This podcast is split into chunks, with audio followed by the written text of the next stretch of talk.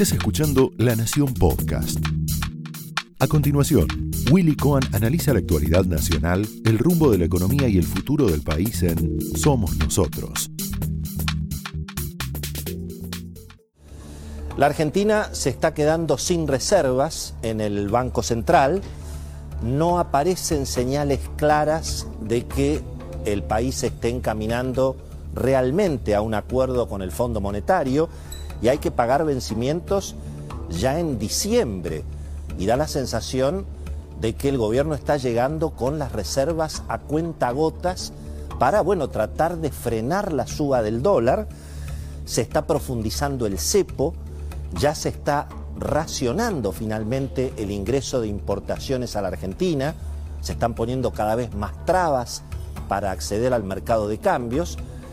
Y claro, eh, lo que está ocurriendo es lo que ha pasado siempre con el cepo cambiario, que es que se van vaciando las reservas del Banco Central, porque obviamente todo el mundo quiere comprar los dólares en el mercado oficial y eventualmente tratar de venderlos en el mercado libre. Entonces el Banco Central tiene que vender reservas para que el dólar oficial no pase de 104 pesos para ir manejando esa, ese, ese mercado en forma muy, muy estable para que no se acelere la inflación, pierde reservas por ese lado. Los importadores obviamente tratan de aumentar la cantidad de importaciones lo más posible porque saben que ese dólar de 104 pesos es muy difícil de sostenerlo el día de mañana, los exportadores se resisten a vender, pero al mismo tiempo el gobierno ha querido intervenir para frenar la suba del dólar blue, que, con, poco resultado, porque eh, el dólar blue prácticamente eh, se acerca a los 200 pesos, hoy terminó a 185, había llegado casi a 190. ¿Y cómo, ¿Y cómo hace para intervenir también en ese mercado? Bueno, vende bonos, pero para vender bonos también tiene que usar dólares de las reservas y por lo tanto hay como una especie de subsidio a lo que se llama el dólar bolsa, que hoy la mayoría de los especialistas están recomendando a la gente que puede acceder, que es en general la clase media alta. Es decir, hay como un dólar subsidiado a 175 pesos que, que, lo hace el gobierno. El gobierno es el que pierde reservas. Y bueno, entonces los sectores que tienen capacidad de ahorro que tienen cuentas en dólares en la Argentina pueden comprar estos dólares a 175 pesos y eso es lo que el gobierno ha tratado de frenar también en estas últimas horas. Bueno, eh, claro, el problema es que el fondo de la cuestión no se resuelve y el fondo de la cuestión obviamente es que cada vez se emiten más pesos y esos pesos son los que presionan obviamente la suba de los precios y son los que presionan la suba en el tipo de cambio. ¿Y por qué se emiten cada vez más pesos? Porque el déficit fiscal es cada vez mayor y porque el gasto público es cada vez mayor, sobre todo ahora que además con el plan platita el gobierno quiere dar vuelta a la situación electoral. Pero, pero lo dijimos la semana pasada, el plan platita acelera el dólar, entonces el gobierno tiene que poner más cepos, si se ponen más cepos se paraliza la economía porque se frenan las importaciones, se paraliza el comercio. Y por supuesto los precios, la inflación de septiembre, todas las consultoras dicen que ha vuelto a estar arriba de 3% y la inflación de octubre, según los datos de las primeras de la primera semana, bueno, también anticipa que se está acelerando, bueno, por esa emisión, por esa por esa platita que lamentablemente no termina llegando a los bolsillos o llega tarde y obviamente la inflación es, es mucho mayor. Así que el gobierno está en una situación complicada, la Argentina mucho más, porque al mismo tiempo, bueno, todo indica que el gobierno se encamina a una severa derrota electoral. La mayoría de los analistas políticos afirman que la relación del presidente Alberto Fernández con Cristina Fernández de Kirchner está rota, prácticamente no, no se hablan. Y además hemos visto en las últimas horas que desde el kirchnerismo, desde la cámpora, desde los sectores duros, incluso de la izquierda no peronista, que están eh, alrededor de lo que representa Cristina, han, han surgido ataques muy duros contra la figura de Martín Guzmán. Lo culpan de ser el padre de la derrota, de haber hecho un ajuste económico, de buscar el acuerdo con el fondo, de querer el aumento de tarifas. Con lo cual, bueno, no, no está tan claro que la Argentina eh, vaya a lograr un acuerdo con el Fondo Monetario. Los economistas, los analistas políticos, la mayoría dicen, no, bueno, el gobierno no se va a suicidar, Argentina no tiene alternativa, se podría acelerar, bueno, una crisis económica mucho más severa, un rodrigazo, un estallido financiero, eh, una situación parecida a la del 2001, eh, una corrida que ya no solamente sería una corrida cambiaria, sino que sería una corrida bancaria. Bueno, fenómeno. Pero la realidad es que las señales son muy confusas, porque en definitiva un acuerdo con el fondo, que es recomponer un poco la confianza, que es que se frene la corrida contra el peso. Bueno, eso requiere emitir un poco menos, eso requiere bajar el déficit fiscal. Y eso en castellano es finalmente administrar una devaluación y administrar un aumento de tarifas. Y para eso se requiere un acuerdo político. Y la realidad es que eh, todo indica que ese acuerdo político no, no parece hoy en absoluto disponible. Con lo cual, a las dificultades económicas que tenemos, porque sobran pesos y faltan dólares, y la brecha cambiaria ya prácticamente se acerca al 100%, se, se suman obviamente estas incertidumbres políticas. ¿Quién, ¿Cuál es el rumbo del gobierno después de las elecciones de, noviembre?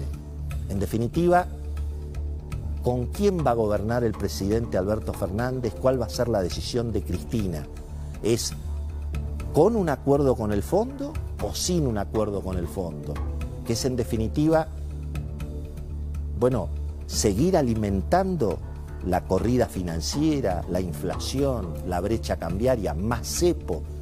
Eh, va a gobernar el presidente Alberto Fernández con lo que representa hoy un Martín Guzmán, un Martín Redrado, o finalmente Cristina va a elegir otra vez los sectores de izquierda, la propuesta de Axel Kisilov o de Fernanda Vallejos.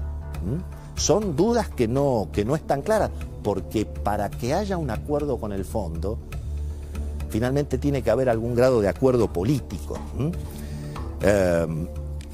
Y lo que nos vamos a preguntar a partir de ahora en la Argentina es si hay un espacio realmente para que haya un acuerdo político que evite un estallido económico. Porque si no hay un acuerdo político y no hay un acuerdo con el fondo y no se frena esta vorágine de gasto público, déficit fiscal, emisión, inflación, devaluación, bueno, la posibilidad de un estallido económico, de un rodrigazo, de una hiper, de una corrida bancaria, de que tengamos otra vez situaciones como las que se vivieron en el 2001, bueno, eh, son, son factibles. Eh, ¿Es consciente, digamos, la política argentina de que, de que realmente estamos en esta situación? Eh, hoy parece que hay más halcones que palomas.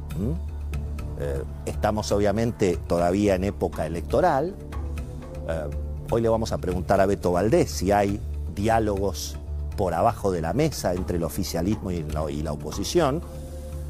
Aparecen algunas oportunidades, o por lo menos algo que nos va a permitir testear si realmente puede haber algún grado de acuerdo político en la Argentina. Se abrió una vacante en la Corte Suprema. Se vienen nuevos equilibrios tanto en el Senado como en la Cámara de Diputados. Bueno, obviamente, si el kirchnerismo va a proponer a la doctora Graciana Peñafort, por ejemplo, para la Corte Suprema, me parece que va a ser difícil que haya acuerdo político. Del mismo modo que si la oposición va por la silla de Sergio Massa y se quiere quedar con la Cámara de Diputados, tema que vamos a también discutir hoy, y no sé si hay espacio eventualmente para un, para un acuerdo político. ¿no?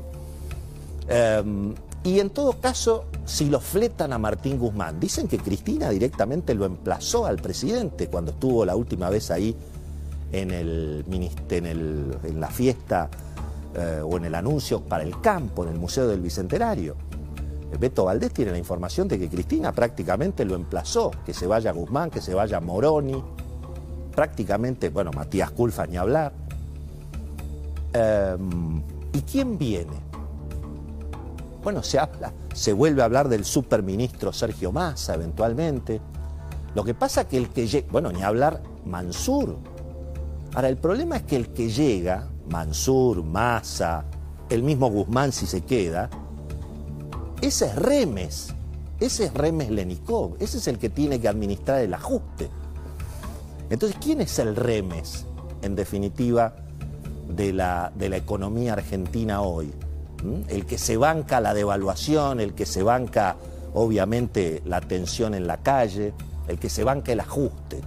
Ahora, para que haya un Remes, tiene que haber un Dualde, tiene que haber un Alfonsín, o sea, tiene que haber un acuerdo político. ¿Quién es hoy el Alfonsín? Hoy va a estar con nosotros José, José Luis Espert una de las figuras obviamente eh, más interesantes de lo, que, de lo que se viene en materia de discusión política y discusión económica.